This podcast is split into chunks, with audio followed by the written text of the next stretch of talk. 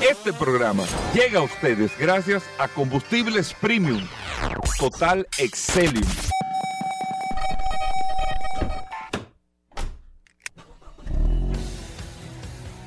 Bienvenidos al programa número uno de movilidad en la República Dominicana.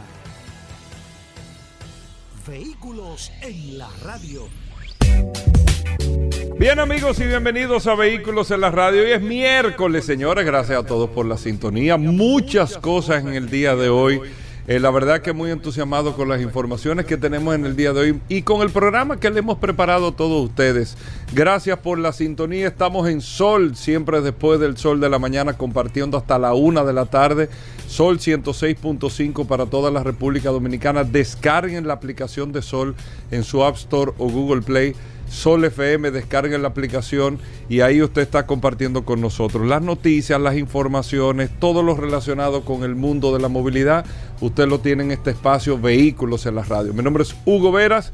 Un placer y un honor estar compartiendo con ustedes en el día de hoy en este espacio y que sepan que tenemos un contenido preparado para que ustedes puedan tener la oportunidad de disfrutarlo estas dos horas completitas de tanta información y que puede interactuar con el WhatsApp del programa, el 829-630-1990, 829-630-1990, que es el WhatsApp de Vehículos en la Radio. Aquí está Paul Mazueta. Paul. Gracias Hugo, gracias como siempre por la oportunidad que me das de compartir contigo en este programa Vehículos en la Radio.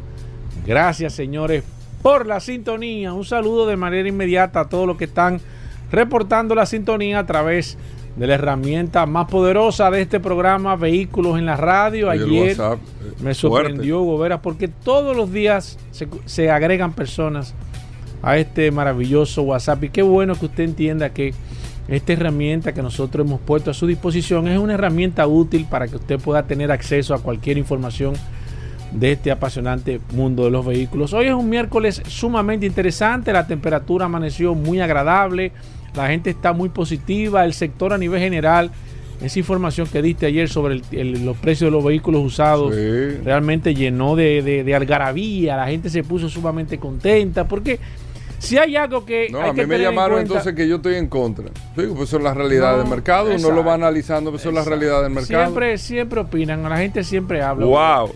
Tú sabes que es algo importante porque este sector, el sector de vehículos, no es como el sector de la vivienda, otro sector que usted se compra una casa ya y se queda ahí. No, usted puede tener un vehículo, pero busca, le interesa, va a la feria, a los lanzamientos. Se emociona, va creciendo. Va, le gusta, le, apasiona. Y esa es la idea de, que usted se mantenga al tanto de este apasionante mundo de los vehículos. Así mismo, mira, eh, muchas cosas interesantes en el día de hoy y vamos a entrar en materia para que ustedes vean cuál debe de ser el comportamiento, será el comportamiento. Y todos son ejemplos, tomará tiempo, pero las cosas te van diciendo para dónde van. Número uno, de manera histórica, en la historia del automóvil, amigos oyentes del programa, graben esto, eh, en la historia del automóvil, Mercedes-Benz nunca había sido, ni siquiera en Alemania, la marca más vendida en un país. Por encima de Toyota, Mercedes-Benz. La marca número uno en ventas en un mercado, en un país. Y eso se logró en el año 2022. Y de ahí usted va a sacar 1500 cosas eh, que puede analizar, estudiar y ver. Y eso lógicamente lo crea muchas condiciones de mercado. Mercedes-Benz, amigos oyentes, en Singapur quedó como la marca más vendida de vehículos de este país. Singapur, un nivel económico estable, un país extraordinariamente ordenado. Nunca he ido, estoy loco por ir a Singapur, pero un país extraordinariamente ordenado, con una dictadura de la ley, donde todo se cumple es el país incluso, eh, para que ustedes tengan una idea, donde usted comete una falta y paga eh, una sanción que hasta la muerte le puede ocasionar, pero nadie anda con misterio, simplemente es no violar la ley, que aquí mucha gente eh, habla del tema de las multas, que la multa tan cara. No importa que la multa puede, una multa, hasta por una luz roja, puede costarle la cárcel. Atención, cárcel. Lo que usted tiene que no irse en rojo. Ya. Lo que tiene es que no irse en rojo. Y esa es la visión que... eso es lo que da orden. Pedimos orden, añoramos el orden, pero no queremos la consecuencia que trae ese orden. Singapur fue un país que tomó decisiones. Singapur era un nido de piratas y de, muchísimas cosas. Uno de los países más ordenados del mundo porque asumieron y tomaron decisiones eh, eh, drásticas con el cumplimiento de la ley y la gente se alineó. Pero eh, la conversación no va por ahí. La conversación va en que un dato importante, Singapur, señor, el primer país en la historia del automóvil que una marca de lujo queda como la marca número uno en ventas. Mercedes-Benz fue la marca más vendida de vehículos en este país. En segundo lugar quedó Toyota. Mercedes-Benz vendió 4.336 vehículos y Toyota vendió 3.997 unidades. BMW quedó en tercer lugar, 3.626 unidades. Una marca premium que, atención amigos oyentes, que de los modelos más vendidos, el promedio equivalente, ¿tú sabes de cuánto es el precio? 250 mil dólares. País con capacidad económica, eh, estable, con todos los avances y todo. Donde un Mercedes-Benz clase A, que es el más, más barato de la línea de Mercedes-Benz en Singapur, cuesta 170 mil dólares amigo oyente, un Mercedes-Benz clase A, 170 mil dólares. Ahora, ¿qué ha pasado en Singapur? Pero esto que ha pasado en Singapur es un comportamiento que van teniendo hace muchos años y está pasando en otros niveles. Lo que pasa es que Singapur, vamos a decir, en, términos exagerados, ¿tú entiendes? O ustedes me entienden, es otros países que están haciendo limitando o incentivando al no uso de un vehículo individual. Pongan atención a los que están en el negocio aquí en República Dominicana. Las visiones que se están teniendo en el mundo y la industria automotriz tiene que ponerle atención a esto. Los países cada vez más están tratando de llevar a la gente a que no sea tan necesario tener un automóvil individual, independientemente que la industria es importante, independientemente de lo que genera, porque es la condición de vida de una ciudad. Al final es la condición de vida y de desarrollo que puede tener una ciudad. Y lo estamos viendo en países sumamente desarrollados. Japón es un ejemplo de limitaciones para el productor y desarrollador de las mayores marcas de vehículos del mundo, los japoneses, pero con una serie de limitaciones para el que va a comprar un carro. China por igual.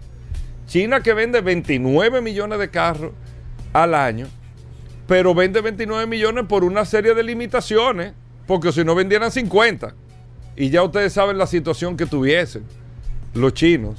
Ellos limitan la compra de vehículos en China y, por esa limitación venden 29 millones de carros al año para que entendamos lo que son los mercados con limitaciones. ¿Qué hace Singapur?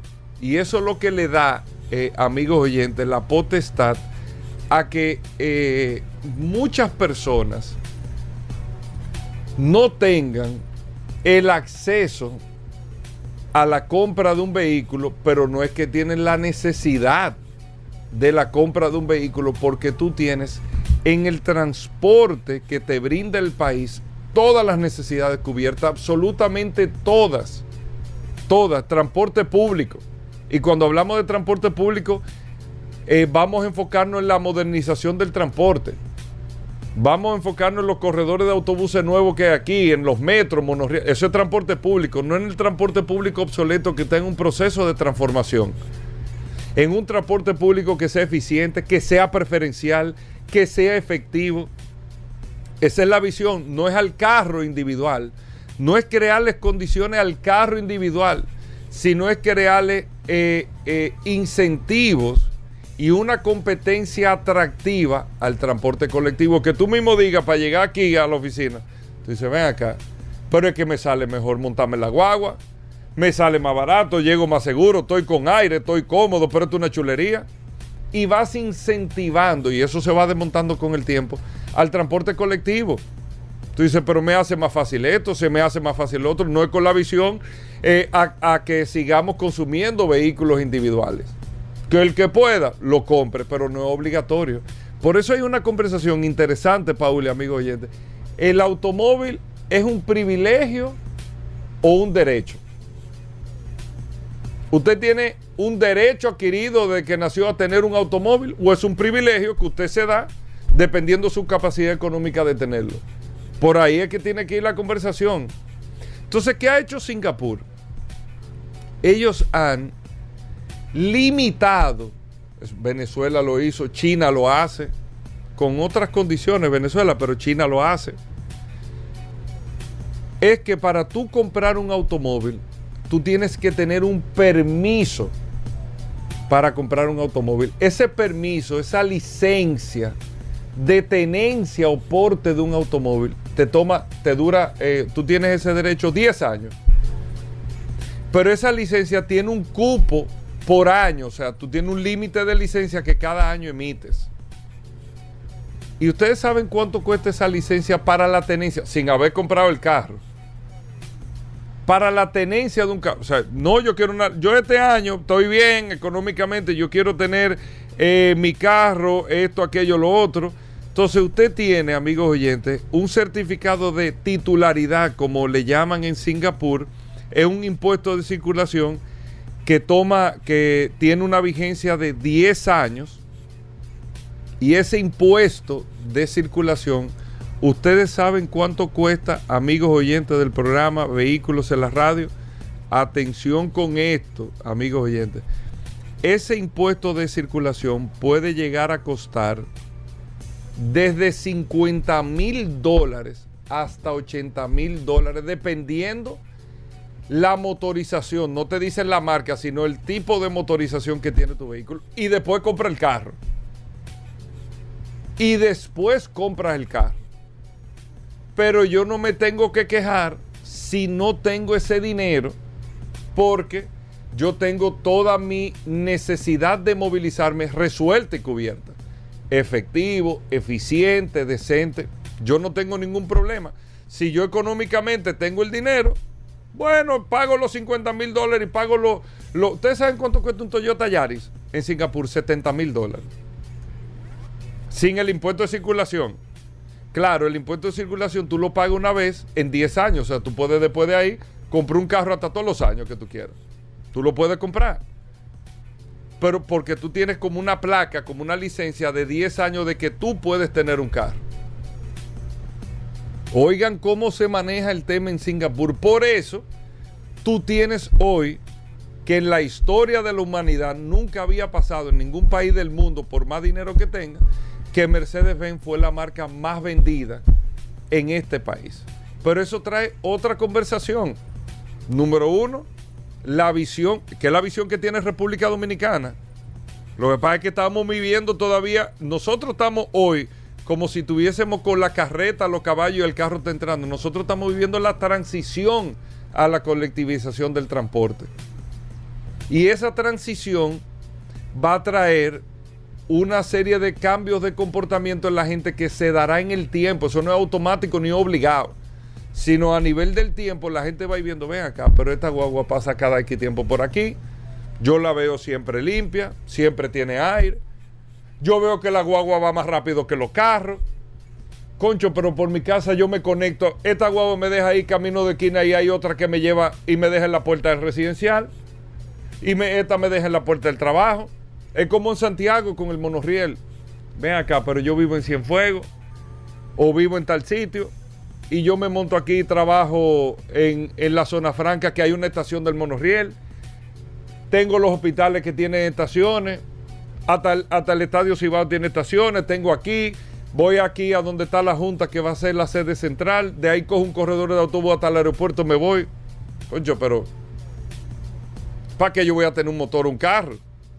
Yo lo voy a comprar para los fines de semana, pero se me hace más fácil por aquí, tengo preferencia. Eso va pasando, aunque usted esté ahora mismo trujando la cara, tú tal. No, eso va pasando. Eso va pasando. Pero tú tienes que tener el modelo funcionando para que esas cosas se empiecen a transferir. Por eso está la conversación ya en países que tienen años en esa transición. Ven acá, usted tiene derecho a tener un carro o un privilegio si usted quiere tener un carro. Por ahí es que va el tema. Por ahí es que va el tema. Por ahí es que se están dando las conversaciones. Eso, por un lado, pero esto te denota otra conversación, amigos oyentes del programa. Y es que, Paul y amigos oyentes, cada año que pasa y cada vez que va avanzando la tecnología, el automóvil se va encareciendo más. Por eso ustedes ven en muchos países del mundo, incluyendo la República Dominicana, como cada vez más las marcas premium van tomando territorio. Por ejemplo, en Estados Unidos se vendieron menos de 14 millones de vehículos el año pasado.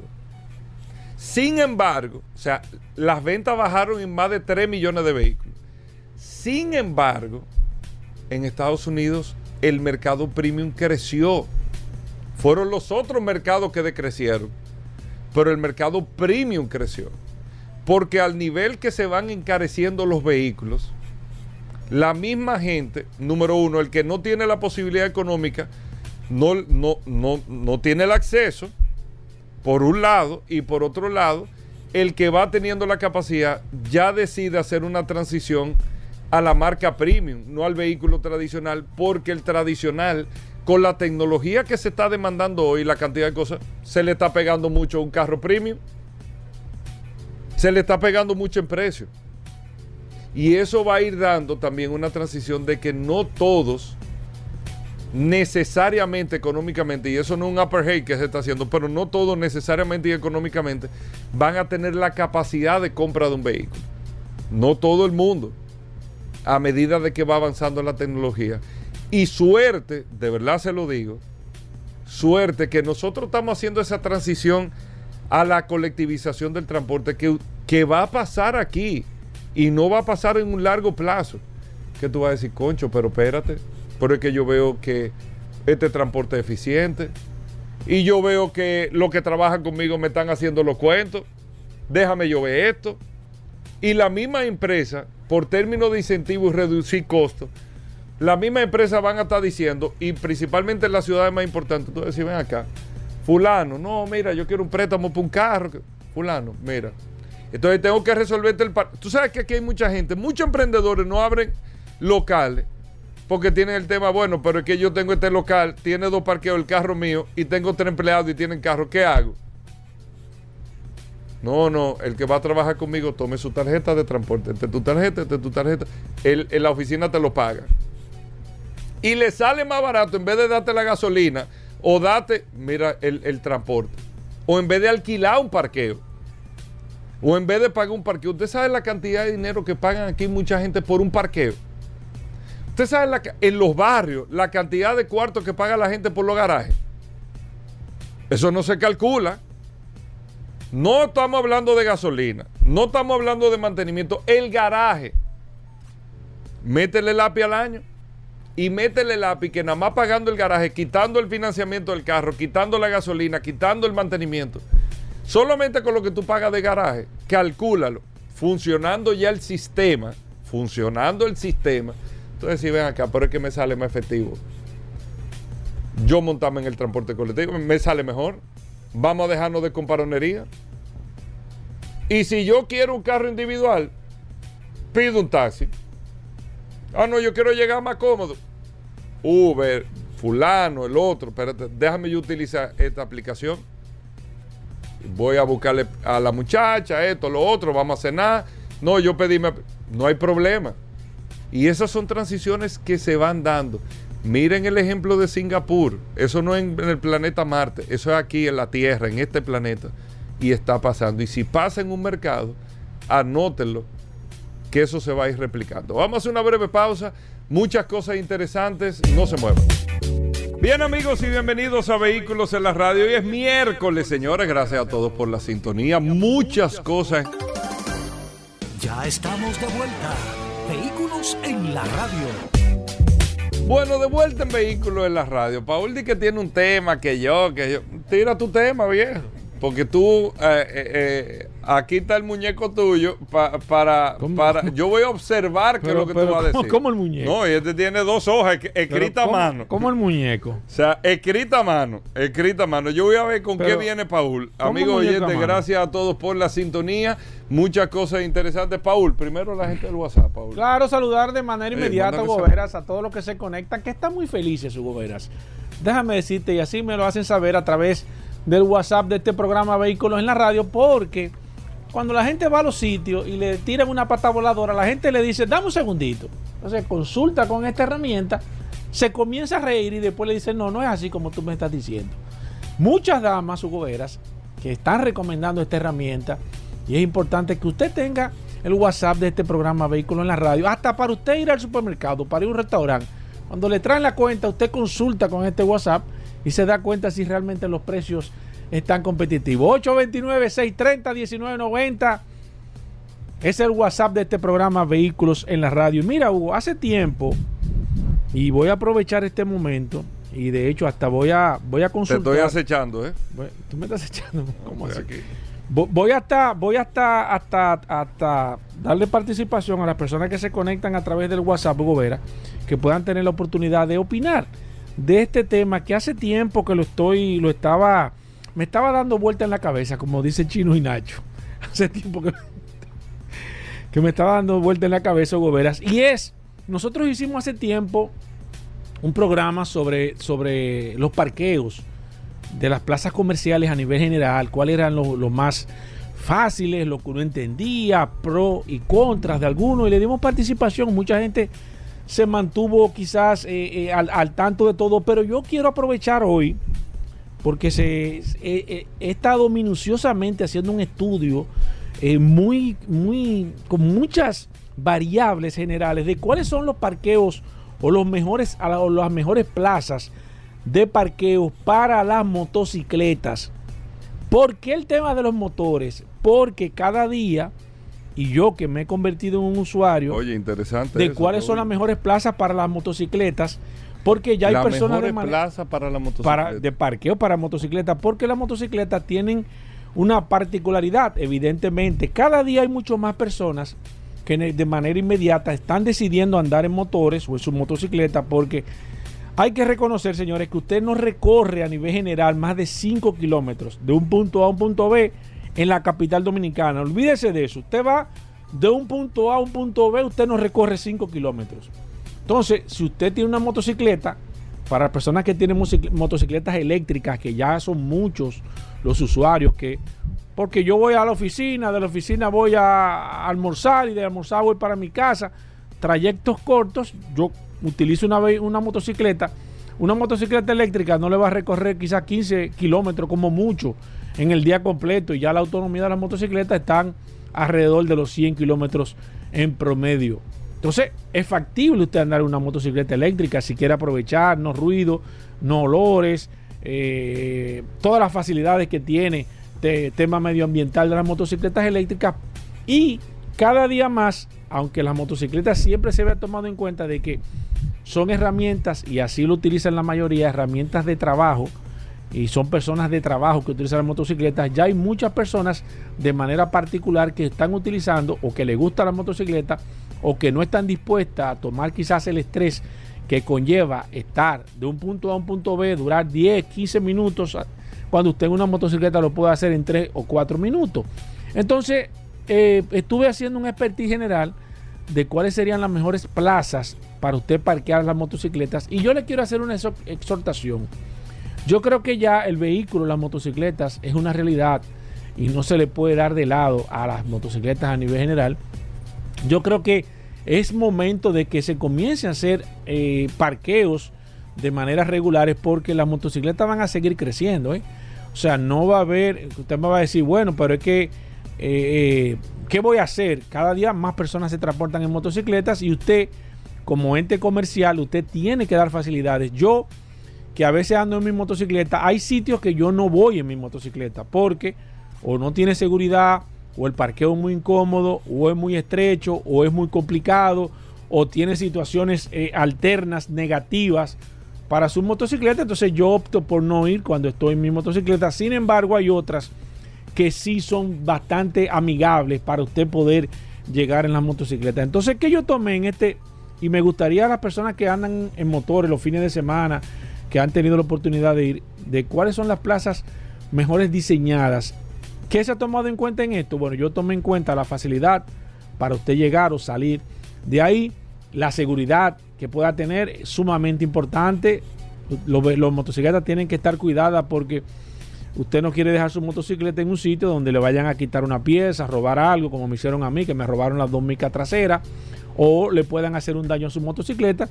Y en tercero, si en la motocicleta usted tiene que pagar, si hay que pagar la seguridad o si es, o si es gratis, Pagar el parqueo. o pagar el pa- sí, pagar el- más que todo la seguridad, porque cuando te cobran, te, te- te- cuando te cobran el parqueo te están dando como la facilidad de la seguridad que yo opto por que sea esa la opción, porque si usted va en su, en su motor, usted quiere encontrar a nivel general. Entonces, de las plazas que yo he podido, por ejemplo, que te, que te puedo hablar, Hugo Veras, y que le puedo hablar a los oyentes, por Pero ejemplo, eso sería bueno motivarlo, o sea, después que tú hagas Sí. eh, la evaluación, a los amigos oyentes que nos escriban Sí, y nos digan. Exacto, las personas que nos puedan escribir también y que pues, nosotros podamos también interactuar con ellos y podamos llevar un conteo de qué opinan también. Yo voy a dar mi opinión personal porque como esa es la idea de este, de este segmento de yo dar mi opinión personal. Pero miren, de las mejores plazas para usted ir en su motocicleta, hay que reconocer, señores, que 360 o Galerías 360 en este caso es una plaza que ha estado muy enfocada.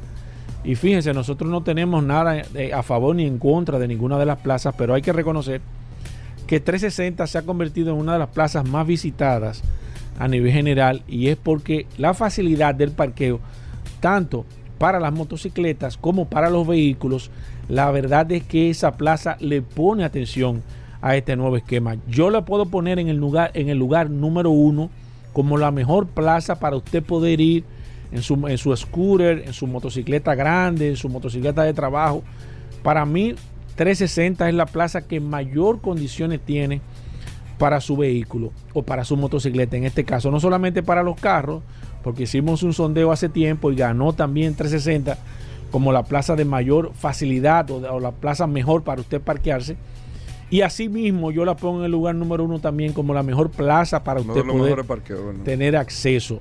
Eh, eh, te puedo hablar, por ejemplo, en el caso de, eh, de, de aquel lado, Megacentro también es una plaza que también nosotros estuvimos haciendo una mención para el caso de los vehículos. Asimismo también tiene, tiene unos requerimientos sumamente interesantes para las personas que van a nivel de en dos ruedas en motocicletas y eh, eh, yo la puedo decir que de la zona oriental es el mejor lugar para usted ir en motocicleta. En el tercer lugar y por último voy a poner a la Plaza Sanville. Sanville también tiene eh, muchas facilidades para usted utilizar en el tema en el vehicular, pero también y qué grata sorpresa para usted ir en motocicleta. Sanville reúne todas las condiciones en el tema de seguridad. Tienen un seguridad que usted tienen como si fuera una jaula que usted entra a su motor, tiene que dar su cédula. Cuando usted sale, tiene que, tiene que también entregar, le entregan su cédula, se lleva su motor. O sea, le dan la facilidad para usted dejar el casco, si quiere dejar el casco encima del motor. O sea, que estos son los tres lugares que yo considero a nivel de plazas que son los más, eh, los más adecuados para usted poder ir en su motocicleta.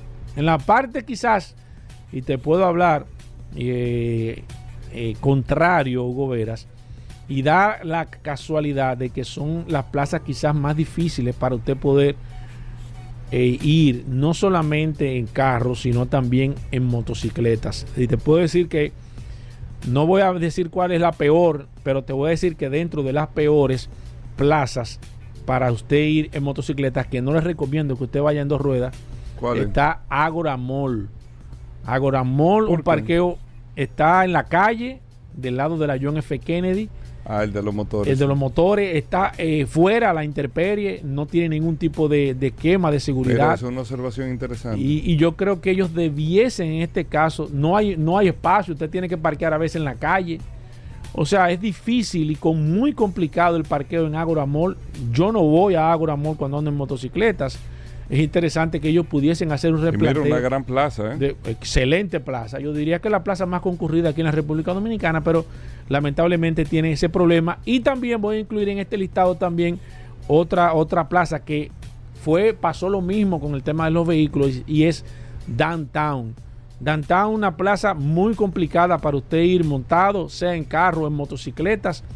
Muy difícil. Si usted va a esta plaza, les recomiendo que se vaya en Uber o que se vaya en un carrito público, porque la verdad es que para las facilidades, para las motocicletas, estas plazas debiesen ahora mismo de comenzar a hacer un replanteamiento y comenzar a hacer un nuevo garpón, un nuevo sitio donde yo que ando en mi motocicleta y muchas personas que están utilizando su motocicleta también puedo utilizar las facilidades que yo le puedan dar. Tremendo trabajo, Paul. dije, eh. Hugo, te Tremendo dije. trabajo, Paul. que tú no ibas a poder decir nada, yo te lo dije. Cojan ahí, tremendo trabajo. Es así.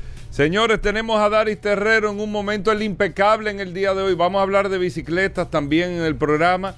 Félix Correa, La voz de terciopelo. la voz del seguro. No se muevan de ahí. El curioso también en el Ay, día de hoy en el ay, programa. Así que, señores, no se muevan. Gracias a todos por la sintonía. Venimos de inmediato. Sol 106.5, la más interactiva. Una emisora RCC Miria. Ya estamos de vuelta. Vehículos en la radio.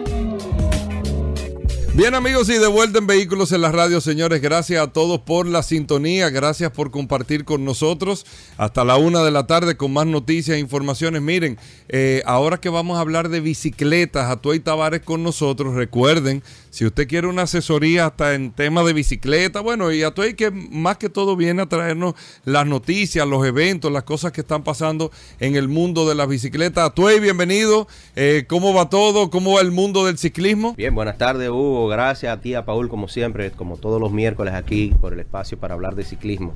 Un saludo para todos los vehículos en la radio escucha.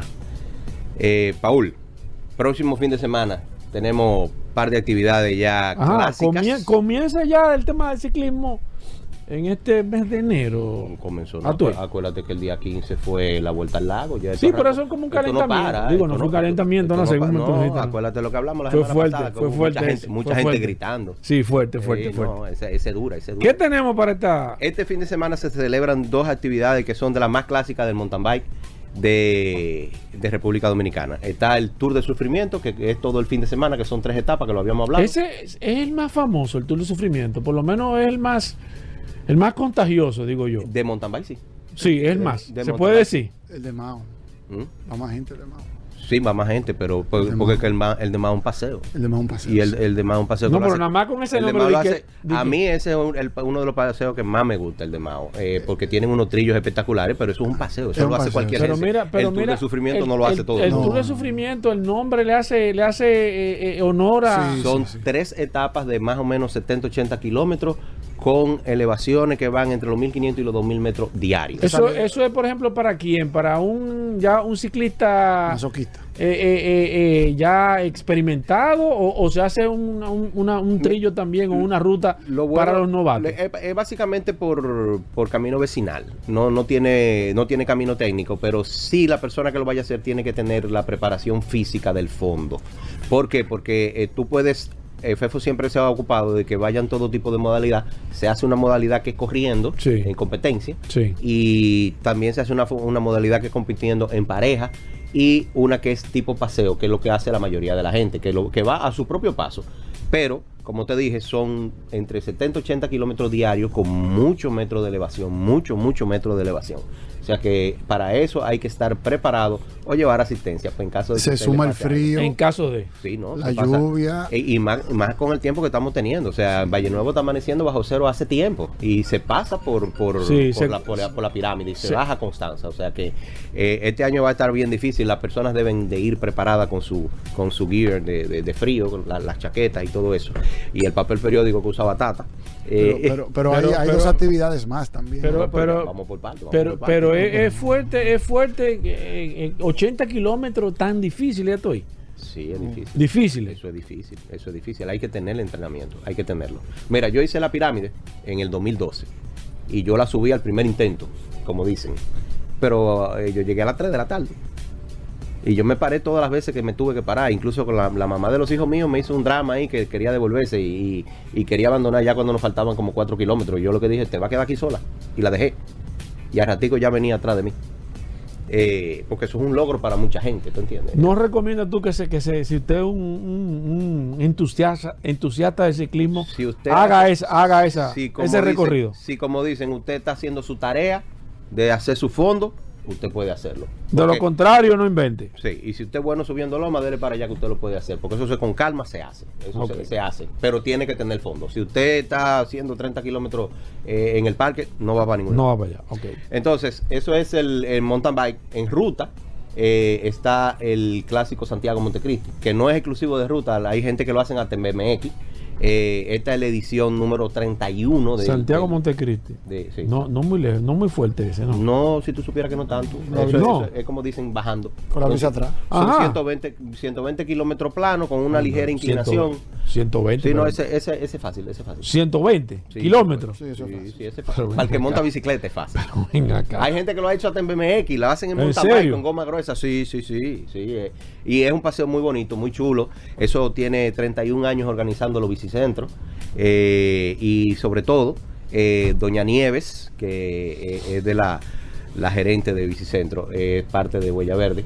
Y es un evento que se, se caracteriza por no daño al medio ambiente. Ese sí puede ir una persona que no tenga mucha. Sí, sí, sí. Si ¿En usted monta bicicleta regularmente, Regularmente se lo puede hacer. Sí, sí, sí. Y perfecto. sobre todo Montecristi es una zona muy bonita que está, se está mencionando mucho con ahora con Sí, la sí, de sí. Manzanillo. Sí, sí, y, y es un sitio que Es hay que ir a cierto. verlo. Es cierto. El otro evento que tenemos pronto eh, es el Gran Fondo Cycling Challenge. Eso va a ser en La Vega el 5 de marzo. El 5 de marzo. Y para esos fines tenemos aquí a nuestro amigo y, a- y cliente. Henry Francisco. Y hermano tuyo también. Sí, sí, sí. Ponle, pon esa parte también para que la gente lo sepa. Una relación Henry Francisco, eh, la función de Henry, organizador, no va- Henry no va a hablar del- Veo que tiene una bicicleta. Para las personas que nos están viendo a través de Canal Ruta 66, recuérdense que, que este, can- este programa se repite todos los días a partir de las 6 de la tarde. Usted lo puede ver ahí. Puede ver la bicicleta que tiene porque Henry vino eh, como todo un ciclista con su bicicleta. No, el hombre no está en- Y- y- el hombre no está en No tapones. está en eso. No, Está llegando en No, cuatro no. minutos. Sí, está llegando suave. Trajo una bicicleta, señores, que me parece a mí que como si fuera un Ferrari de, que- de Es ma- bicicleta, porque la verdad es, es que más o menos es, eso, es sí. impresionante. Henry, bienvenido. Cuéntanos, cuéntanos de este. Oh, de yo este- a, mí me de gusta este hablar, a mí me gusta hablar mucho. Yo De este hablo, ustedes Sí, me sí, sí, pero esa es preguntan. la idea. yo, yo soy el director de la. de, de ese evento. ¿Qué tal? Mira, lo- yo, lo- yo como que soy un neófilo de ese tema de bicicleta. neófito. Eh, que, explícame de, de ese evento. Mira, la- las bicicletas competitivas, los, los eventos competitivos de bicicletas son solamente reservados para gente que tenga mucho nivel. Entonces eso excluía a mucha gente que tenía la curiosidad de participar y eso, bueno, se inventan los gran fondos, que es un maratón en bicicleta. Hay un grupo que va a competir y hay un grupo que va a hacerlo a su propio paso Exacto. o a su récord personal.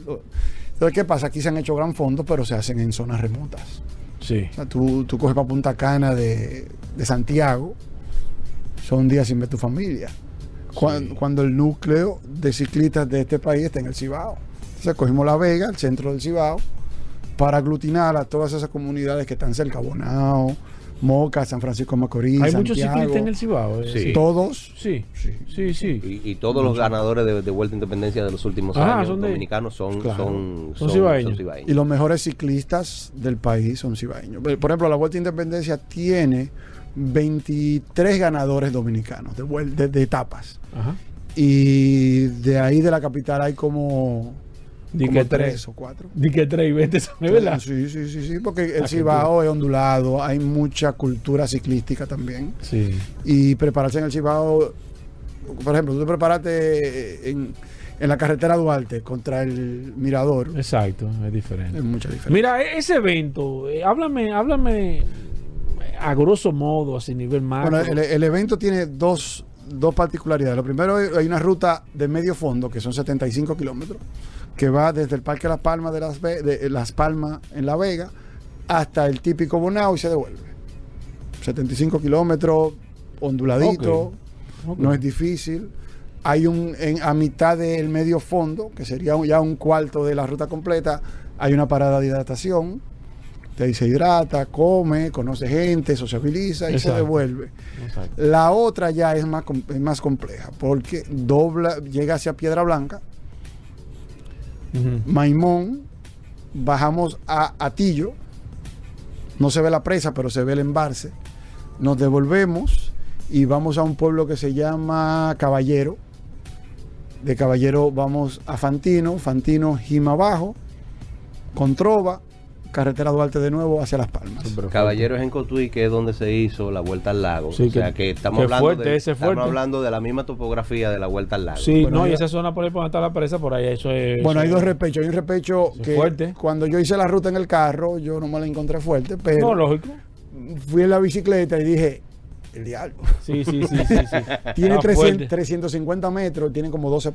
O sea, es, Sí, sí, Por ahí, es- por ahí es la súper ruta, la, ruta, sí. la ruta es fuerte. Estamos trabajando con, con obras públicas para arreglar los baches. Estamos tratando de que la gente que se inscriba reciba más de lo que pagó. Exacto. O sea, nosotros que por eso estamos aglutinando muchos eh, patrocinadores para que podamos nosotros un paquete que le damos con la camiseta, Exacto.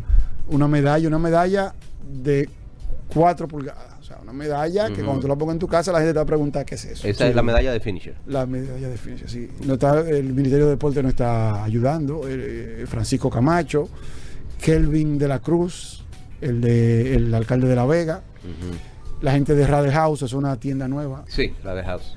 Eh, en, en Santiago en está ¿verdad? Santiago, eh, Alta Gama, que es un club nuevo en Moca de ciclismo, la gente de Honey Love, la gente de Valle Rejuvenation, Montechi, eh, Pro MTV, NT Bike, hay un montón de gente envuelta. El- A, nivel general, eh, eh, una, una, una, una vuelta así, o sea, un paseo así, un fondo de, de ese nivel, yo siempre le pregunto a Tuey, ¿qué influye más? ¿Una bicicleta como la que tú tienes o una preparación o una super preparación? Siempre la gente dice, bueno, depende, 50 y 50, no. Porque pasa mucho con el la Fórmula 1. Anteriormente se decía Fórmula 1, no, son 50-50. Pero se No, ha dado no, cuenta no. uno que, que cuando tú tienes un carro que no funciona, tú vas para atrás para la cola, aunque tú seas un buen piloto. Lo- En la bicicleta pasa es, igual. es igual, porque Si tú tienes una bicicleta que no está eh, eh, eh, a nivel de los Sí, demás claro, corredores, tú claro. vas a andar, aunque tú seas bueno, vas a andar hay atrás. gente que te lo discute, te dice, no, la bicicleta, el que anda, anda, no, pero la- en, en- en ciclismo, ya estamos hablando de ciclismo profesional o de ciclismo amateur competitivo, las diferencias son marginales. Te Entre una bicicleta entre una- buena y una bicicleta... No, por ejemplo, eh, Jarabacoa, eh, Constanza tiene 16 kilómetros. Si yo tengo que poner 10, 10 guas más que tú para subir por ahí, ya, ya hablando de, Sí, de sí. gasto de energía, en 16 kilómetros. Cuando se tú acumules esos 10, esos 10 guas más Exacto. en una hora que se dura subiendo por ahí, Exacto, o sea, lógicamente tú vas a rendir menos. ¿eh? marginal, Sí. marginal. Nosotros tenemos, por ejemplo, una un gual- eh, guardatermo, no sé cómo le dicen acá. Ajá, sí, portatermo. Un portatermo que pesa 28 gramos los dos. Hay gente Sí, porque que... todo, todo el peso, todo lo que tú llevas en la bicicleta, tú tienes Ahora, que cargarlo. eso es cuando tú vas a competir con gente de tu mismo nivel. O sea, si tú pones un sprinter a subir por ahí con un escalador, el, el sprinter puede tener una bicicleta, no va a subir por ahí porque la fisionomía Exacto. es diferente. Exacto. Ahora pasa también cuando una bicicleta es rígida, es un sprint. Es un sprint, el- lo- los sprinters tienen el mismo nivel todo. Ahora la bicicleta, la capacidad de la bicicleta eh, asimilar el torque que le pone el sprinter, eso es vital. Es lo que yo siempre te he dicho, el, el- el ciclismo es muy milimétrico y, y- Todo. y mucho de gramos. Todo. Entonces, eh, también se ha ido especializando todo. Porque, por ejemplo, con esta marca de bicicleta con Montechi, que es la marca de, de Henry, eh, este modelo, la Vector, es, esa es la de Sprinter, ¿verdad? Esa, esa es aero, pero sí, es súper rígida. El, el, eh, hay otro modelo que es la perfecta, La que, que es una bicicleta para tú hacer, eh, viene siendo una bicicleta endurance más o menos, ¿verdad? Endurance. sí. y, y tú sacas tu modelo nuevo La ahora. facera. La, Facera. esa es la que es súper ligera, ¿verdad? Fast and ligera. Ah, La fast Facera. ligera. Oye, está- está chula. Esa es para escalador, entonces. Eso es para escaladores.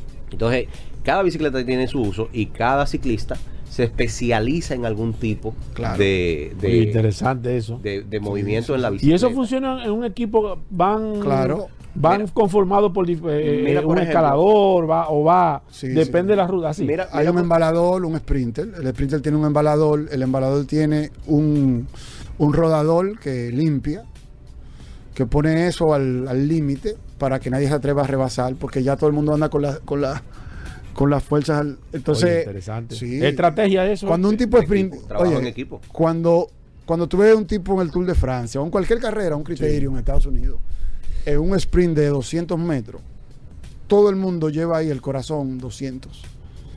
Un sprint dura 20 segundos. Trata ahora de, de subir escalera a 165, No, 20 no, segundos. no, imagínate, no. se- se- Mira, vamos a recordar de nuevo este evento, cuándo va a ser, las personas que estén interesadas, tienen página web, en Instagram, tienen alguna vía telefónica, cómo la gente se puede interesar, cualquier patrocinador que quiera o que quiera ayudar, aportar, lo que sea, ¿cómo se pueden poner? Instagram es Gran Fondo Cycling Challenge RD. Ok. Gran Fondo Cycling Challenge RD. Eso la página es más fácil porque es las iniciales o las siglas, dicen aquí. No, no, las iniciales. Las iniciales. GFCCRD.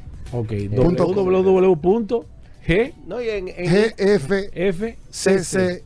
en- RD. en Instagram tú pones eh, gran fondo y, se- y inmediatamente te aparece. Porque en el evento, el evento nosotros ya lo hemos hecho en, en Chiriquí, en Boquete, en la ciudad de Panamá, en Puerto Rico.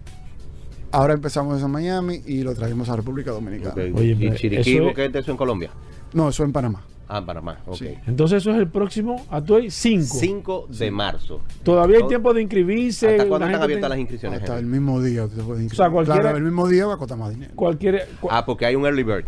Hasta, Sí. eh, Y eh, un early bird y, y el cupo limitado.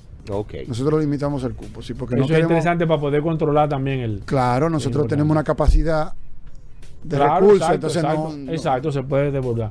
Mira, cualquier gente Atuay, que esté interesada, que quiera, Ah. también ponerse en contacto. que No, importante, la, la gente que, que tenga negocios, Claro. que estén dirigidos a, a, a deporte, gente que venda, Sí. que haya, emprendido con proteína. Exacto. con cualquier- cualquier- nosotros tenemos una feria de bicicletas. Eso es importante Ah, que sí, se a pueda eso, hacer. eso es muy novedoso. Atuay, recordar el evento cuándo es. 5 de marzo, Gran Fondo Cycling Challenge va a ser en La Vega. Cualquier información pueden buscarlos en su página de Instagram, pueden eh, eh, buscar en, en Montechi. En, Henry tiene su página personal como Bohemian 2003. Y también con, nos- con nosotros la revista Rueda, arroba la revista Rueda, pueden darle seguimiento por ahí. Y la gente que se que te quiera seguir a ti, Atuay, ¿cómo a lo mí pueden de hacer? manera personal me pueden seguir como Tavares Atuey, Tavares con B corta y con Z, Atuey con H y con Y. Y recuerde siempre eh, los artículos que estamos publicando en las revistas Ruedas, revistasruedas.com la página y la página de Instagram, arroba la revista Ruedas. Henry, el gracias, abogado, gracias, el gracias abogado, por- gracias el abogado más serio que yo, Yo espero que tú vuelvas de nuevo. El abogado, déjame, permíteme para que me oiga.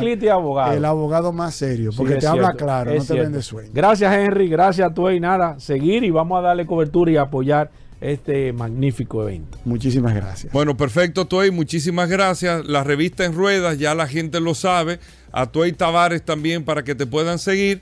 Nosotros hacemos una breve pausa, venimos con más noticias e informaciones, no se nos muevan.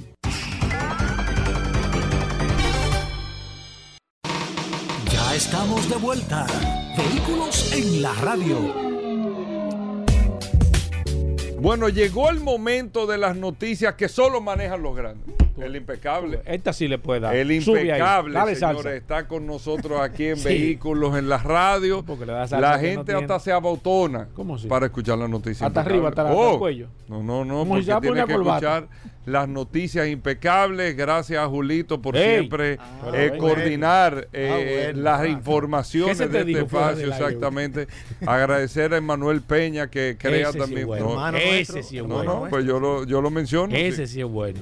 Julito Vamos. y Manuel, hermanos nuestros. Exactamente. Vamos a agradecerle a Federico Castillo. También Ey. está en sintonía con nosotros. Y este es el segmento Ese de- es de bueno, los ese hermano mío No, también. no, De yo los estoy mencionando. Este el segmento de los saludos. vamos a agradecerle a, ¿A todos quién? los amigos, Ah, no, a cuidado. todos los amigos oyentes de este espacio, vehículos impecable, la gente te quiere oír, impecable cómo va todo. Y vengo con muy buenos análisis, Hugo, pero análisis que solo manejan los grandes. Cojan ahí. Aquí está el impecable Manuel Rivera. ¿Qué tenemos para hoy? Bueno, muchísimas gracias, mi querido compadre. De verdad que sí. Siempre es bueno saludar a los amigos, a los seres queridos. Bueno, tengo, como siempre y como es una tradición, recordarle, tengo que recordarle a nuestra audiencia que pueden conectar con nosotros a través de redes sociales. Arroba la calle RD, arroba Manuel Rivera RD, arroba impecable radio. Y esta noche, como cada noche a partir de las 8 de lunes a viernes, por la hermana emisora Rumba 98.5 FM. La tradición indica, mi compadre Hugo, Paul, amigos oyentes, que tenemos una calle. Y la calle del día de hoy es la calle Vigil Díaz. Nació en Santo Domingo en 1880 y murió en Santo Domingo un día como hoy, 25 de enero de 1961, a los 81 años de edad. Uno de los más afamados poetas líricos y prosistas, fundador del bedrinismo y precursor del postumismo. Rechazaba las formas y valorizaba las palabras. Ubicada en el sector de Villa Juana, ya sabemos en honor a quien la calle Vigil Díaz lleva su nombre. Con esas informaciones que solo manejan los grandes, quiero analizar, oigan esto bien, Hugo, Paul, amigos oyentes, quiero analizar estas inversiones que se están dando en el mercado de vehículos eléctricos, pero no cualquier vehículo eléctrico, no cualquier vehículo eléctrico, sino aquellos que podrían convertirse en taxis voladores. Oye, qué dato. De acuerdo a estudios realizados por Statista, hay millonarias alianzas entre fabricantes de vehículos convencionales y nuevas, nuevos emprendimientos, lo que le llamamos popularmente startups. Bueno, pues aquí tengo las seis principales que en los próximos años estarán viendo la luz. Una de ellas es la marca Lilium. Este es un startup Lilium que desarrolla eh, un motor eléctrico para jet. Es alemana y está eh, en, en combinación con Denso. Denso es parte de la industria automotriz, pero esta, esta verá la luz en el año 2024. Otra que está cocinándose y es con una brasileña, se llama Eve Air Mobility. Está aliada a Porsche. Es una guía en estrategia y logística, verá la luz en el año 2026.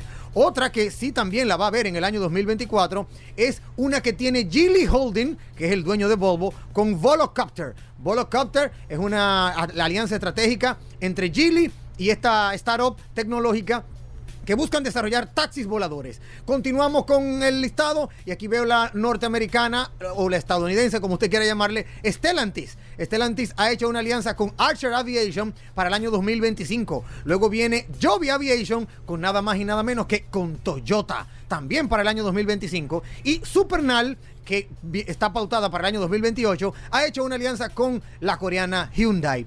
Estas alianzas son fabricantes de autos con startups que podrían estar desarrollando para estos años taxis voladores. Lo que le llamamos en el sector automotriz eVTOL. eVTOL, que no es nada más que na- y nada menos que la traducción de Electric Vertical Takeoff and Landing, que es como una especie de aeronave, se le, se le denomina aircraft, una aeronave, y está llamado a responder a esa necesidad de no seguir con el entaponamiento convencional como todos los conocemos, sino lograr aeronaves eléctricas de despegue y aterrizaje vertical. Esa es la traducción en español. Se está incrementando cada vez más la participación de fabricantes normales, ya pueden ver Hyundai, Toyota, Stellantis, la misma gente de Geely que son los dueños de Volvo, el mismo Porsche y por último Denso. Ustedes recuerdan la marca de bujías, bueno, pues esa por ahí es que anda esta alianza. Muy pero muy interesante. Nos queda muy importante reconocer que el sector de el sector automotriz está uniéndose al sector de podríamos decirle las aeronaves para poder desarrollar este tema de los taxis voladores. Vamos a ver qué pasa en el, en el futuro cercano, porque lo que vemos es que estas seis, 1, 2, 3, 4, 5, 6 alianzas van a estar viendo la luz del 2024 al 2028. Esto, esto es a la vuelta de la esquina y vamos a ver cuál será el desarrollo de estos vehículos voladores. Por otro lado, yo quiero compartir con ustedes, amigos oyentes, un dato que me acaba de llegar y que es muy, pero muy trascendental y sobre todo para nosotros los mercadólogos. Ustedes sabían, Hugo, Paul, amigos oyentes, que en el año 2000, óiganme bien, iniciando el año 2000, dentro de las marcas más valiosas, La número 3, 6, 7. La número 7 era Ford. La norteamericana Ford era, estaba dentro de las 10 más valiosas del mundo. En el año 2022, que acaba de, finalizar, Ford no aparece dentro de las 10 marcas más valiosas. Y esto lamentablemente es objeto de análisis. ¿Cuáles son las marcas más valiosas del sector automotriz dentro de las 10? Bueno, dentro de las 10, la número 6 es Toyota, la número 6 es Toyota y la número 8 es Mercedes-Benz. En este preciso instante, así como estamos hablando, en el año 2022, luego del cierre del año 2022, se genera ese reporte en el que solo dos marcas de vehículos están dentro del top 10. Y la 6 es Toyota, la 8 es Mercedes-Benz. Hay que destacar el hecho que en Estados Unidos de Norteamérica, Ford es un gigante. De hecho, la camioneta más vendida, el vehículo más vendido es la Ford F-150. Tiene años, tiene yo creo que décadas siendo la número uno. Sin embargo, ha salido del ranking de las 10 marcas. ¿Y a qué se debe? Bueno, no, no, no quiero, ¿verdad? No quiero como que entrar en muchos detalles porque el tiempo es oro, pero lo voy a, lo voy a, eh, eh, a circunscribir o a resumir en que para mí Ford no ha tenido un empuje, no ha tenido una innovación en el mercado eh, eh, internacional. Como que se ha quedado para los americanos, para los estadounidenses. Como que con todo y eso que están desarrollando el Mustang Mach E, que, oye, me está bellísimo, es una pieza de arte, no llama poderosamente la atención. Sin embargo, Toyota con el tema de las alianzas Mercedes-Benz con el tema de la tecnología ha ido como que más allá de lo normal. Están rompiendo el paradigma y eso es lo que le da, en cierto modo, el sitial de convertirse la Toyota en la sexta y Mercedes-Benz en la octava. Vamos también a darle seguimiento en este, a este sentido porque Toyota y Mercedes-Benz desde hace ya alrededor de cuatro años han estado en este ranking de la top 10 de las marcas más valiosas dentro del sector automotriz. Son las únicas dos que sacan la cabeza. Y también, en ese, en ese sentido, sus acciones, el valor de bolsa de sus acciones sigue en aumento. O sea que es muy importante destacar que el, el- fenómeno Toyota, el fenómeno Mercedes-Benz, no, no, óyeme, no desmayan en su intento por seguir eh, eh, copando el posicionamiento de los consumidores. Es algo muy interesante. Ya para finalizar, porque el tiempo es oro en radio, quiero hacer un breve análisis de las ferias, Hugo Paul, amigos oyentes. Las ferias de vehículo están llamadas a desaparecer en República Dominicana. Fuera del aire siempre conversamos estos temas y siempre hay una como una especie de incertidumbre. Las ferias siguen siendo lo mismo. Las ferias de vehículos siguen siendo lo mismo y necesitan más innovación. De eso estamos de acuerdo. Y siempre hemos abocado para que las ferias de vehículos, nosotros que participamos directa o indirectamente de cada una de ellas, aportar, aportar a la innovación. Necesitamos más que una feria, necesitamos una especie de auto show. Auto show en República Dominicana que pueda llamar poderosamente la atención a esos modelos que están llegando al país. Hay muchos modelos eléctricos y aquí quiero levantar la mano y aplaudir a la gente de BID. Build Your Dream, la gente de BID definitivamente están dando en la diana con esos modelos de BID que están llegando al mercado. También puedo mencionar a la gente de Changán, óyeme, modelos bellísimos pero esos modelos eléctricos BID y Chang'an no son la, la, vamos a decirlo así, como que el grueso de lo que el pueblo dominicano quiere ver. No, no, ciertamente son dos jugadores muy importantes a quienes aplaudo porque están haciendo, oye, están cumpliendo su cuota de traer lo más innovador. Pero necesitamos más, necesitamos más primicias, necesitamos más vehículos de alto impacto, así mismo como el Mac E de Ford que, que llega, también como, como lo- los modelos de Mercedes-Benz. Necesitamos ver más protagonismo del sector automotriz en las ferias. Este análisis que estoy haciendo es muy desmenuzado, es muy vamos a decirlo así, muy profundo. No nos daría tiempo en dos programas para hacerlo. Pero quiero poner el ojo en qué podemos hacer, amigos del sector automotriz, para llevar las ferias de vehículos a convertirlas en un auto show de vehículos. Que no sea simplemente Llego a la feria, veo el vehículo que veo y me voy. No, no.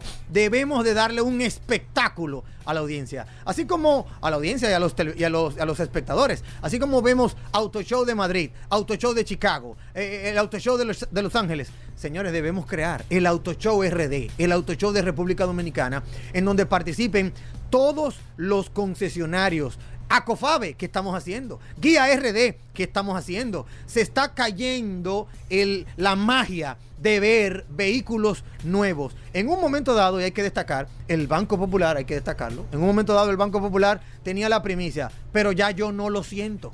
Yo personalmente, particularmente, hablo por mí, ¿eh? Hablo por mí.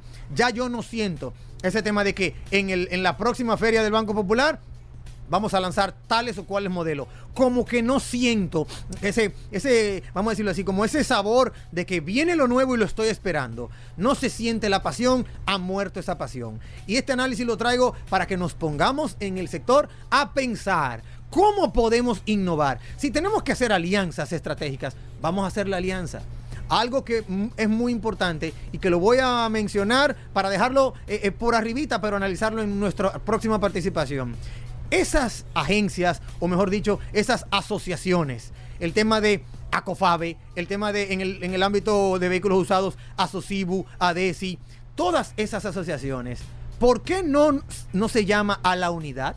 ¿Por qué ya de una buena vez nos ponemos todos al unísono y empezamos a brindar reales informaciones? Aquí nadie sabe cuánto vende cada quien.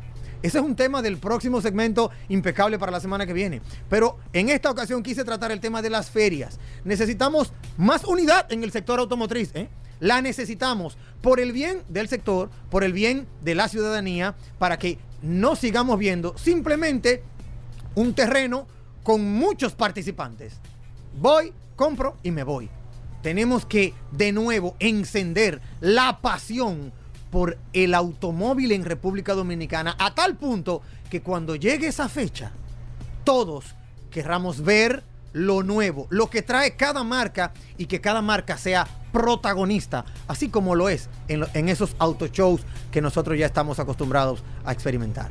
Lo dejo aquí. Recordar a nuestra audiencia que puede conectar con nosotros para más informaciones en arroba la calle arroba Manuel Rivera RD, arroba impecable radio. Y esta noche, como cada noche de lunes a viernes a las 8 de la noche, podemos encontrarnos en la cita obligada, en el programa Impecable Radio por la hermana emisora Rumba 98.5 FM. Bueno, ahí está impecable. Con esto hacemos una pausa. Gracias por la sintonía. Venimos de inmediato. Ya estamos de vuelta. Vehículos en la radio.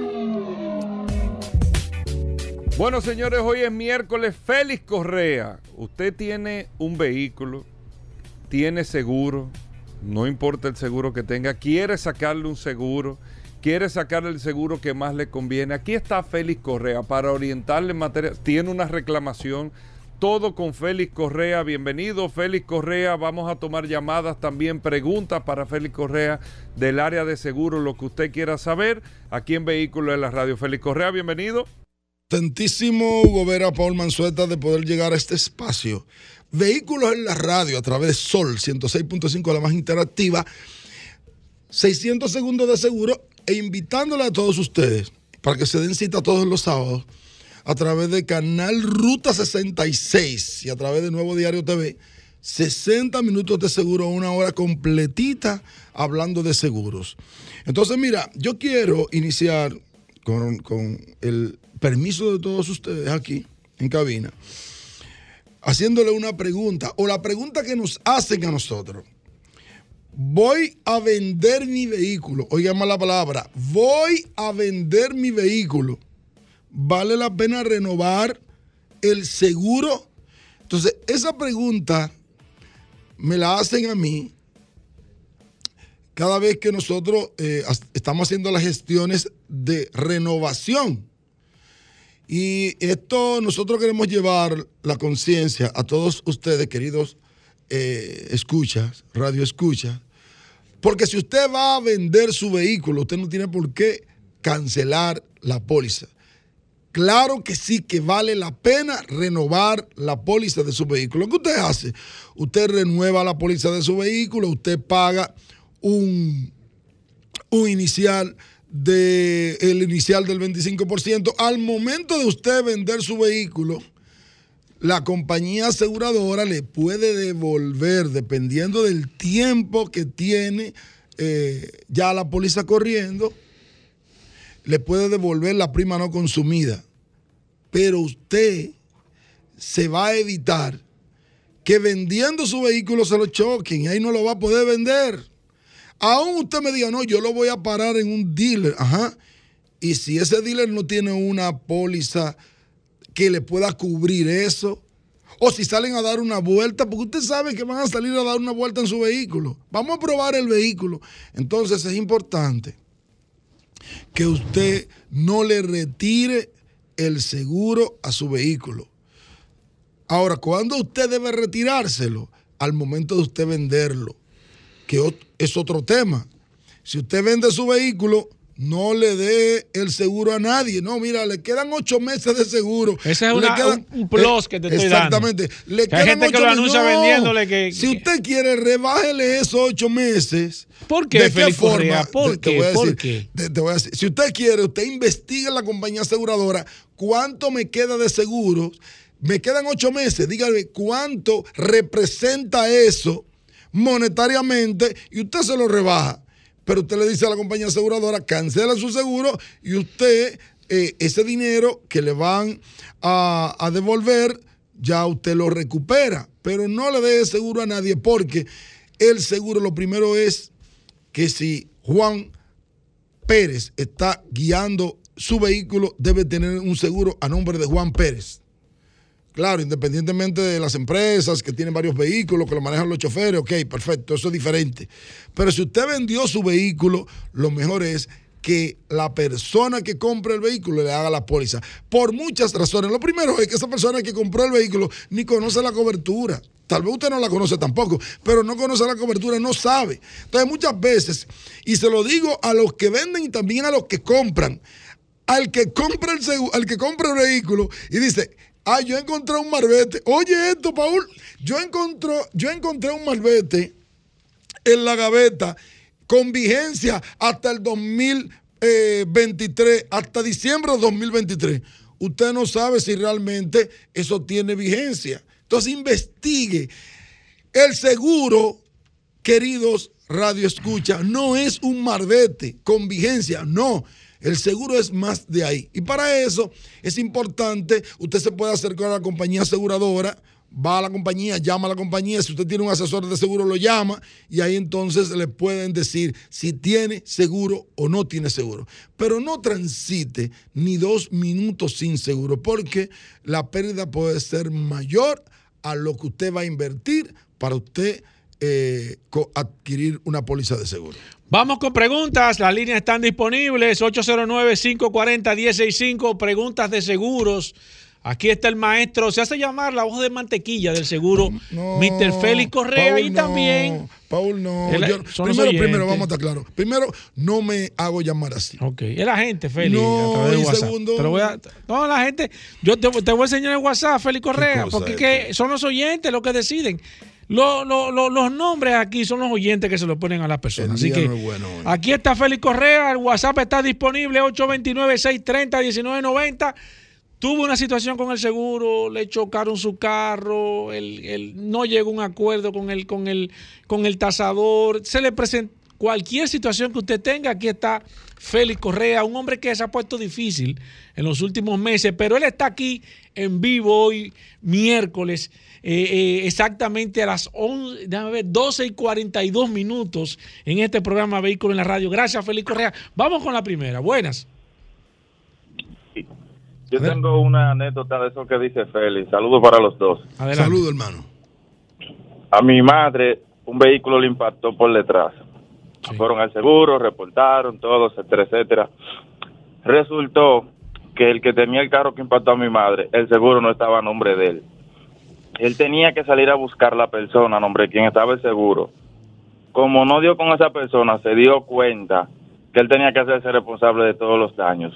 Ahí el tipo se desapareció, se tuvo que empezar a embromar con fiscalía y ya Félix Correa sabe lo que sigue de ahí para adelante. Sí. Es, Oye. es cierto lo que dice Félix Correa, hay que tener su seguro a su nombre. Oye, y se Excelente. salvó porque fue eso solamente. Excelente aporte. Exactamente.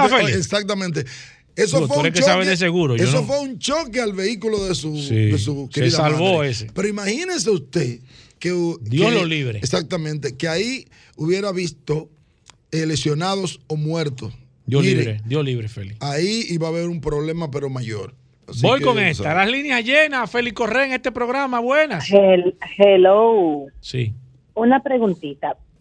Pero eso del seguro no tiene no tiene unos días, porque hasta que tú no, la otra persona no transfiera la matrícula, el carro sigue siendo a nombre tuyo. ¿Hasta cuánto eh, ese carro eh, deja de ser tuyo o está protegido o no está protegido? No, mira, lo- eh, buena, excelente intervención suya. Mire, inmediatamente usted vende un carro, las la matrículas se traspasan de un día para otro. Óyeme, de un día para otro. Usted vende un carro y usted va ahí, yo no voy a recomendar ningún abogado, pero Se en la rápido. matrícula se hace de inmediato. Lo que no puede dejar usted es su, No, es su carro, salir su carro con No, un seguro no. a nombre suyo. Exactamente. Eso es lo que dice Félix y Correa. no venda ningún vehículo si usted no maneja el traspaso del vehículo. No lo venda mejor. Buenas. Sí, buenas. Sí, adelante. Eh, ¿Cómo está, Paul? Bien, hermano. Aquí está Félix Correa. Félix Batista le habla. Ofelia, Adelante. adelante, tocayo. Oiga, eh, yo quiero hacer una pregunta, Félix Correa. Sí. Es con relación a los accidentes de vehículos. Por ejemplo, usted tiene un accidente y lo pone en manos de abogado y resulta que cuando va a salir el dinero, el abogado le dice, ven, fírmame aquí. Y resulta que después ese dinero usted nunca lo ve. ¿Cómo usted, que es el dueño de su seguro, puede investigar en el seguro para decir Oye. cuánto le dieron al abogado? Porque resulta que tuve una situación así y el seguro nunca quiso darme a mí ninguna explicación porque ya le había pagado al abogado. Óigame. Excelente. Gracias. Mire que lo Félix, que pasa es que mío. cuando usted le firma, cuando usted le firma Un poder. a- un poder al abogado, usted le está firmando un contrato de cuotalitis. Eso significa que todos los poderes lo tiene el abogado para hacer las transacciones o, o para hacer las diligencias en, la compañía en la compañía aseguradora. Entonces ya, lo que yo... eh, mm, Inmediatamente usted hace eso y eso se deposita en la compañía aseguradora, todos los datos se lo van a dar al abogado. Cualquier cheque se lo van a dar al abogado. Entonces hay que tener cuidado a quién usted le firma. Y es bueno que la gente sepa lo que está firmando, porque ¿dónde está el problema? Y lo digo con conocimiento de causa, es que la mayoría que firman eso, que firman eso, no sabe lo que está firmando. Buenas. Seguros con Félix Correa. Buenas. Buenas tardes. Adelante, maestro. Eh, Félix Correa, una Adelante, pregunta. Yo tuve un accidente con, bueno, me chocaron, hice una negociación ya con el seguro, ellos decidieron cuánto me van a pagar por el accidente. Han pasado dos meses y ellos no me pagan lo que acordamos. ¿Qué tiempo es que el tiempo Vamos a ver, reglamentario? ¿qué es no lo se- que no se vaya, no se vaya. vaya. Usted dice que no le pagan lo que acordaron con relación al monto o a la fecha. Con relación al monto. Eh, Ustedes firmaron que iba a recibir una cantidad de dinero y luego entonces le están dando otra. No, no, no, no. no. No. Él cuadró el tema Yo de, firmé. Él fue el cuadró el Usted tema. firmó ya una porque no le ha conciliación. pagado el dinero. Usted firmó una conciliación de que le van a pagar X monto, ¿cierto? Exactamente. Ok, ¿cuál es su queja? Es Que no le han pagado 60 al días. tiempo. 60 días no le han Ya han, pagado. pasado, ya han pasado dos meses. Dos meses. me Bueno, que- específicamente la ley tiempo. habla de 60 Escuchen en la radio, días. señor. Específicamente, una vez ya ustedes se pongan de acuerdo, como le llaman, usted firma una carta de conciliación donde la compañía aseguradora le dice a usted, yo le voy a pagar 100 pesos y usted acepta esos 100 pesos. Dice el artículo 148 de la ley de seguros que tiene que pagarle no máximo 60 días.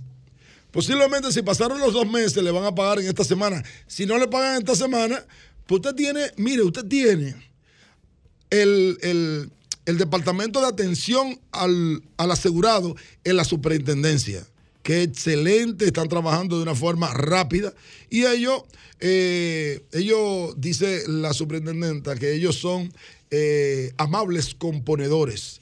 O sea, que usted vaya y ellos le van, le van a ayudar con eso. Así que eh, espere un par de días, espere algunos 5, 10, 15 días. Y si no, pues entonces usted va al departamento de atención al usuario de la superintendencia. Mira, dice una persona que me está escribiendo aquí. Déjame tomar esta llamada primero. Buenas. Cayó. Voy con esta. Dice, mi hija, mi hijo va a comenzar a, manejar en los próximos días. Cambio, tengo que hacer algún cambio en la póliza de seguro. Óyeme. Pero si es su hijo. ¿Cómo fue, perdón? Tú no le estás poniendo atención a Sí, este programa. claro, dile. ¿Cómo fue? Deja deja ese WhatsApp. es, que, es que tú nada más quieres estar depositado. yo vi que fue que te depositaron del banco, Félix. tú te desconcentras de una vez. me maltrate, No, ¿cómo no, que yo vi que fue una- un depósito que te cayó. Hasta yo me desconcentro con esa cantidad. Mira, e- ese oyente que nos está escribiendo dice que su hijo va a comenzar a manejar en los próximos días. Que si él debe de hacer algún cambio en, su póliza. Bueno, mira, eh, lo importante es si va a empezar a manejar. Aquí no, no suele suceder eso. Simplemente eh, lo que él tiene que tener su licencia. Si tiene su licencia al día, no No, eso no tiene que. Y si No. es su hijo, no hay problema. No, no, no, claro. Mira, Luis Monte de Oca, que es un oyente Hey, Luis, muy Luis, activo de este para programa Luis. Vehículo en la Radio, dice que si los seguros no se traspasan, o sea, un seguro de ley o un seguro full. Mira qué es lo que pasa con las... eh, Mira, realmente la- interesante. las, la- la- los seguros no se traspasan. ¿Qué es lo que se hace con los seguros? Que lo que sí se traspasa son los fondos que todavía tiene la póliza. Una póliza que le queden tres, cuatro meses, yo te transfiero ese tiempo o el tiempo en dinero. Yo te lo transfiero, pero y el seguro se va a cancelar a nombre de Félix Correa y se va a hacer uno a nombre de Paul Manzueta. Y esos fondos van al seguro de Paul Manzueta, pero no se, el seguro no se transfiere. Domingo Sosa nos escribe a través del 829-630-1990. Hablamos de seguros. Aquí está el maestro Félix Correa. Las líneas están disponibles. Nos dice, eh, deseo saber si después de comprar un seguro, yo podría aumentar alguna de sus coberturas. Excelente, Óyeme, claro. qué buena pregunta. Excelente pregunta. Yo Que quiero subir los- aquí y bajar allí. Claro, ¿Se puede eso, puede. Después de comprar un seguro, por ejemplo, usted compra un seguro básico con una cobertura que es la recomendable, 500, 500, un millón, y usted luego quiere hacer, eh, aumentar esa cobertura, usted puede hacerlo. Si compra un seguro full o un semi-full y quiere aumentarlo, eh, hay que hacer una reinspección. Dependiendo del seguro que usted vaya a contratar, la compañía le va a decir cuál es el requisito. Voy con esta. Buenas. Buenas. Sí. Por ejemplo, yo yo tengo mi licencia al día, pero el carro está a nombre de mi esposa y el seguro también. En caso que tenga un accidente. Si todo, tiene la licencia al día, no pasa nada, le va a cubrir. Está bien ahí. Si tiene la Muchas licencia gracias. al día, el que no, quien no tenga licencia no puede transitar. Porque Buenas. si tiene, Lógico. si tiene una colisión, va a tener Lógico, problemas con la cobertura. Lógico. Buenas. Que no tenga licencia no puede manejar. Buenas. Sí. Bueno, ah, para una pregunta para el señor Félix Adelante. Correa, con respecto a que cuando uno agarra y va a la oficina de puesto interno para hacer el traspaso de la matrícula, sucede lo mismo del seguro, que cuando uno llega allá, si uno debe el vehículo en un banco, que eso es importante que se sepa, Sí. ellos no le hacen el traspaso porque, No, porque dice está, que está- está en sucede. oposición. sigue la matrícula a nombre de uno igual como sigue el seguro a nombre de uno. Lo- óyeme bien, es que la, matri- la matrícula tiene oposición. Es, es que pasa, mira qué es lo que pasa, es que es ilegal. Lo que pasa es que aquí suele, eso es importante, ese tema, esa, esa intervención ¿Por qué de esa tú no señora. tocabas ese tema aquí, no, no, oye, pero ven acá, pero aquí no hemos, no hemos tocado todos los temas. Lo que pasa es que quien está atento al WhatsApp no soy yo. Mira qué es lo que pasa. Oye. Como si hay como un Óyeme, chisme ahí. Oye, óyeme qué es lo que pasa. Miren, Dime. señores, es ilegal que yo tengo un, un financiamiento y voy a traspasar el vehículo a Paul Manzueta. Sí. Pero el vehículo está a nombre mío porque al final. Ahora, ¿qué es lo que se debe dar? Que Paul Manzueta sal de ese préstamo. Claro. Tú no me Lógico. puedes traspasar. No, yo voy a seguir un par de meses, y eso se da aquí en República Dominicana. Yo voy a seguir un par de meses pagando el préstamo a nombre tuyo, que es un riesgo. ¿Cómo? Pero eso pasa, tú lo sabes, Paul Manzueta. Entonces, Pero ¿y ahí, ¿cómo tú vas a estar pagando ahí- el préstamo a otra gente? Ah, pero, pero óyeme, óyeme. Yo te compré a ti el vehículo. No, eso y el vehículo No debe 200 eso. el vehículo debe 200 mil pesos y yo te voy a dar a ti 300 el vehículo cuesta pagando 500 a y tú tuyo. sigues pagando a nombre tuyo No, nunca te van a hacer el traspaso Mañana Porque- vamos a hablar eso con- porque hay una sesión de derecho Con Félix o sea ese vehículo está cedido a esa financiera Mira. y hay una oposición en la DGI con esa matrícula Se nos acaba el tiempo. Voy con la última pregunta. Dice aquí: Hola, Félix Correa. eh, ¿Quién paga el poste de luz? Y si una pérdida total son 310 mil pesos ¿Y en cuánto, cuánto le dan a- el- al, el- al señor? Dice que él debe 10 mil pesos en la financiera. ¿que ¿Cuánto le poste- sale? El poste del uno, no, el problema no es pagarlo, porque la compañía aseguradora, su seguro tiene cobertura, siempre y cuando sea un seguro con cobertura eh, eh, suficiente. Su seguro tiene su cobertura para pagar el poste de luz. Ahora, ¿quién lo reclama? Es la pregunta. Que nadie lo reclama. Félix Correa, la gente que quiera ponerse en contacto contigo, que quieran hablar con un verdadero asesor de seguros. Mira, eh, eh, eh, con todo el respeto que sí. me merecen mis colegas, hay muchos verdaderos asesores de Sí, seguro. Ahora sí, nosotros somos. Yo nada más te conozco a ti. bueno. Hay muchos, Ah, eso es bueno, verdad. Pero hay muchos verdaderos y mejores que yo. Ahora bien, nosotros No, estamos lo dudo, aquí. lo dudo. Estamos Lo aquí dudo. disponibles para ustedes. tú eres el más 809. completo, el del seguro. 809 604 5746 809-604-5746. Nos quedamos. Toda gloria y honra para el Señor. Nos quedamos con el WhatsApp. Señores, se acaba este programa Vehículos en la Radio. Gracias a ustedes por la sintonía.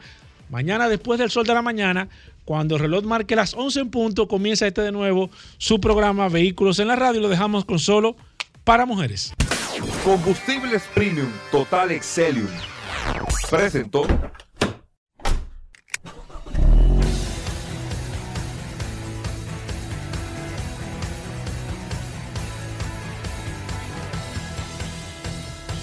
Vehículos en la radio. Sol 106.5, la más interactiva. Una emisora RCC Miria.